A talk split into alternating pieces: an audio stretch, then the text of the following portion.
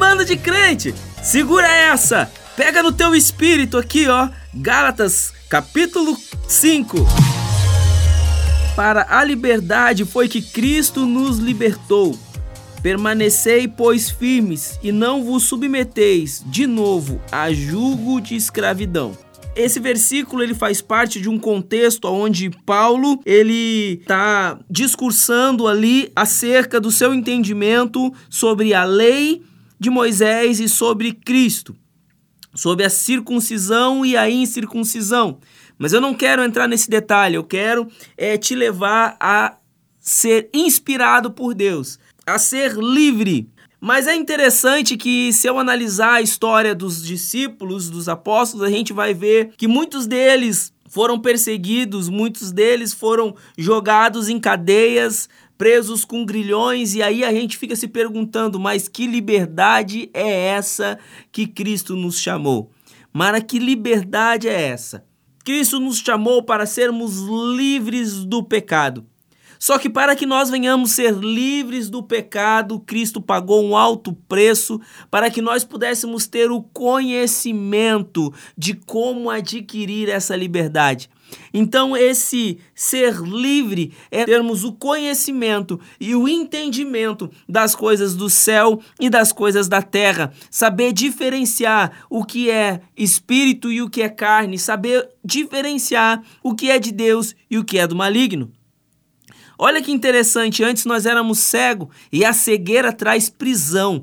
A cegueira, a falta de conhecimento, de entendimento, ela te aprisiona. É muito interessante que eu já gravei um podcast aqui, confira nos podcasts anterior, acerca de Romanos 12, 2, que é transformai-vos pela renovação da vossa mente. Mas tem um outro texto que se encaixa nesse texto, de Gálatas, capítulo 5, do verso 1, que nós estamos meditando, que também se encaixa perfeitamente acerca do conhecimento das coisas celestiais e das coisas terrenas, que é Oséias, capítulo 4, o verso 1 vai dizer o seguinte: Ouve a palavra do Senhor, vós, filhos de Israel, porque o Senhor tem uma contenda com os habitantes da terra, porque nela não há verdade, nem amor, nem conhecimento de Deus. Eita, aleluia! Quando eu não conheço a Deus, eu me torno prisioneiro. Então, que nós venhamos buscar conhecer e prosseguir conhecer o nosso Deus, o nosso Pai. E como nós fizemos isso? Através de Jesus, através da comunhão com o Espírito Santo. Se nós irmos até o verso 6, vai dizer um pouco mais, vai dizer o seguinte: o meu povo está sendo destruído porque lhe falta o conhecimento. Lhe falta o conhecimento, gente, acerca de Deus, acerca da palavra dele. Por que, que muitas vezes muitas pessoas fazem coisas erradas ainda, mesmo sendo crentes? Justamente porque lhe falta o conhecimento, a busca do conhecer a palavra do Senhor, a busca da comunhão com o Espírito Santo. Porque muitas vezes tem pessoas que a gente sabe que tem pessoas que de repente não tiveram a oportunidade de aprender a ler, mas hoje em dia tem Bíblias em áudio. E outra coisa que você de repente não, que você não precisa nem saber ler é você buscar a presença do Espírito Santo, ter comunhão com o Espírito Santo pois ele é que nos convence da verdade, da justiça e do juízo. Então, comunhão com o Espírito Santo nos leva a conhecer a Deus. A palavra do Senhor nos leva a buscar o Espírito, a buscar conhecer mais de Deus.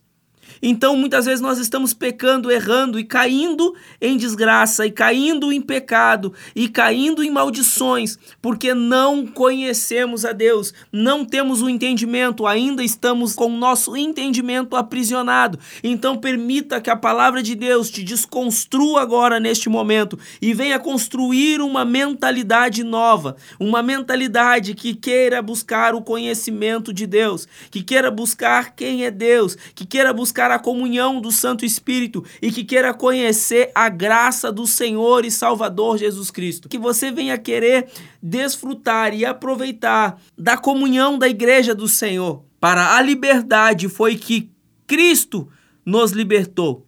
Ei, A gente vê os discípulos, por exemplo, Paulo e Silas cantando na prisão. Eles estavam com seu corpo preso, mas a sua mente estava livre, o seu entendimento estava livre.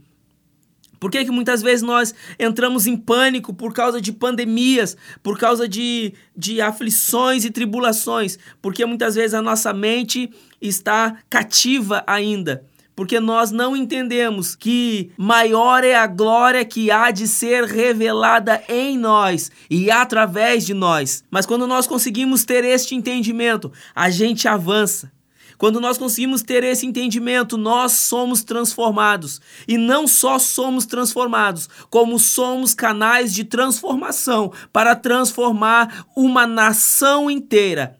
Que Deus abençoe a sua vida. Espero que essa mensagem arda no seu coração e que você arda de desejo, arda de desejo de conhecer a Deus e prosseguir em conhecê-lo, para a glória do nome dele, para que você seja um canal de bênção na vida de outras pessoas, em nome de Jesus.